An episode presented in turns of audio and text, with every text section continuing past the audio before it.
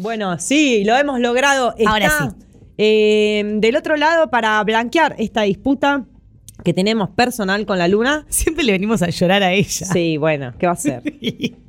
Eh, está del otro lado nuestra astróloga, la señorita Iva. Eh, ¿Nos escuchás? Sí, las escuchó, ¿cómo andan? Ay, Iva. Ay, va, menos mal que estás acá. ¿Qué les pasa? ¿Qué les pasa? Cuéntenme. Tu voz reconforta. Tu voz este reconforta porque te digo que el eclipse nos dejó culo para el norte. Y sí, y sí. ¿Qué pasó? ¿Por qué nos pasa esto? ¿Por qué nos pasa esto? Eh, mm, a ver, ¿por qué nos pasa esto?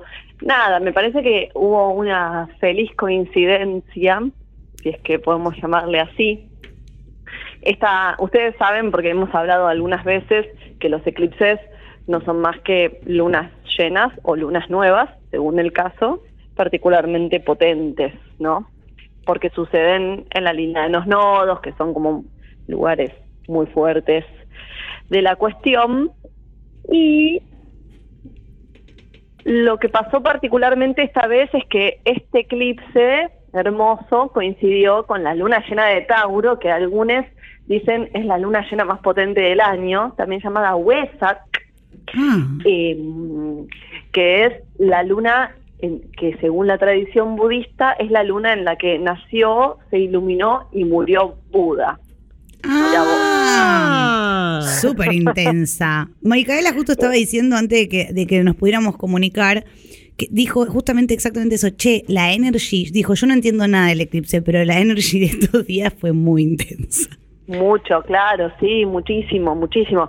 Y es una energía, la luna llena, ya de por sí, la luna llena de Tauro, la luna llena de Huesac, es una energía de mucha, que trae mucha información de vida y muerte, de, de renacimiento, de hacer contacto con el, con lo oscuro, con lo que está velado, con lo que no queremos hacer contacto, ¿no? Como un juego ahí muy fuerte de poder hacer contacto con el ciclo de la vida, la muerte y la vida, Wow. que nos resulta recontra difícil. Si encima le ponemos un eclipse ahí, es como han cantado bingo, ¿no? El eclipse viene a representar algo de eso, como de refleja- reflejarnos algo, ¿no? Eh, ten- Sí, es una... Sí, dale, sí, sí, no, no, métele. No, no, es una intensificación de esa información de esa luna llena que es fuertísima y que yo creo que muchos o la gran mayoría de nosotros estuvimos en estos días contactando con con aquellas cosas con las que no nos queremos enfrentar, ¿no? Que nos cuestan, que las dejamos para más adelante, que no queremos algún por ahí algún conflicto o algún secreto o algún asunto con el que no queríamos lidiar y creo que a todos se nos fue mani- manifestando más fuerte o menos fuerte, diría que más fuerte o más fuerte esa cuestión, ¿no? Como Ay, qué miedo. Si no quiero lidiar con esto, ¿por qué? ¿Por qué? ¿Sabes qué? y Tengo una imagen que creo que la, la trajiste vos alguna vez que nos explicaste eh, lo del eclipse, que era así Ajá. como el momento en el que se alumbraba esa parte que nunca se veía, como que por cómo gira. eh, claro, la luna llena es eso, sí, total. Ah, ahí me quedó como esa, eh, esa imagen de eh, alumbrar el otro lado, la parte que está Claro. oculta, oscura y tal. Eh, Claro, total. Siempre una luna llena implica ver el otro lado, ver sombra, le llamamos en algunos en algunas tradiciones, ¿no? Como sombra en el sentido de lo que no está normalmente a la vista.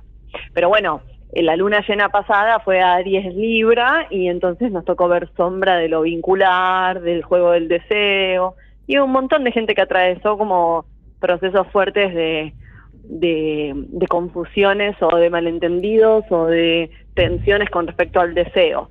Acá el- eh, la luna llena de huesa que es encontrarse con lo oscuro en relación a la vida y la muerte, en relación a lo que no queremos largar, también a las posesiones, ¿no? En el sentido material y en el sentido vincular, en el sentido metafórico, todas esas cosas a las que nos queremos quedar agarradas y que mientras no lidiemos con eso nos tienen medio prisioneros, ¿no?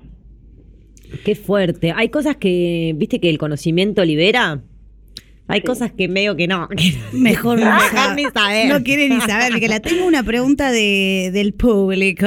Iba, A ver, ¿Es posible volver a los placeres de la season taurina luego que, de que el eclipse escorpiano nos desarmó? Es una de las Es preguntas. mucho más posible, claro, está re buena esa pregunta, porque me parece que, mm, que, que da justo en el clavo en el sentido de que no sí, lo que nos, tal vez, creo, que lo que nos viene a contar un poco este eclipse y lo que nos viene a contar Escorpio de Tauro es que no existe el placer negando lo oscuro o negando el dolor, no es, no es tan pla- no es, no es tan profundo ese placer. Se pueden podemos- compartir las dos cosas, digamos. Claro, al contrario, más que que se puedan compartir, se enriquecen una con la otra. Poder soltar lo que, lo que ya está, lo que ya está muerto y nos mantenemos aferradísimos a agarrarnos con uñas y dientes a cosas que ya se murieron y que hay que dejar ir y niegue el placer más que más que mantenerlo y sostenerlo. Pero bueno, muchas veces nos quedamos pegades, ¿no? Como a cosas que deseábamos en algún momento y ni nos enteramos que ya está, que ya no las deseamos, que ya están muertas, que es hora de dejarlas ir, ¿no? Y no hay nada mejor que terminar eso en el sillón viendo una serie y comiéndote una comidita rica. Y una vez que largaste, sí, ¿por qué no? Una vez que te, una vez que te pasó por encima todo lo que tenías que revisar, darse ese gusto está muy bien. Sí, Tengo otra, otra pregunta de la oyentada. Dice, si, surma- si sumamos Mercurio retro al eclipse de luna en Escorpio, uy, es re difícil lo que te voy a preguntar, porque no sé ni qué te estoy preguntando. Casi que tenés que despejar Sí, la fórmula. Te lo voy a decir, sí, te lo voy a decir todo.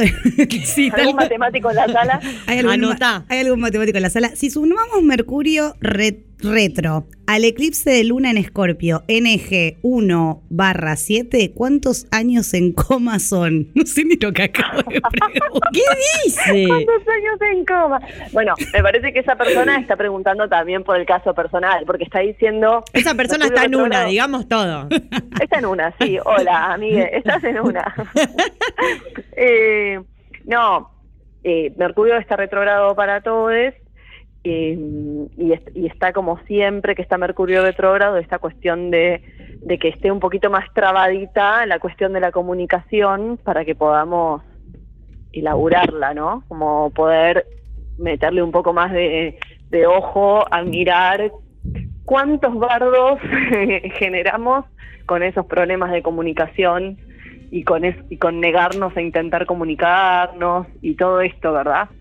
Eh, pero bueno, Mercurio está retrogradando en Géminis, está como no, o sea, no, no está junto, no sucedió junto, que yo sepa al menos.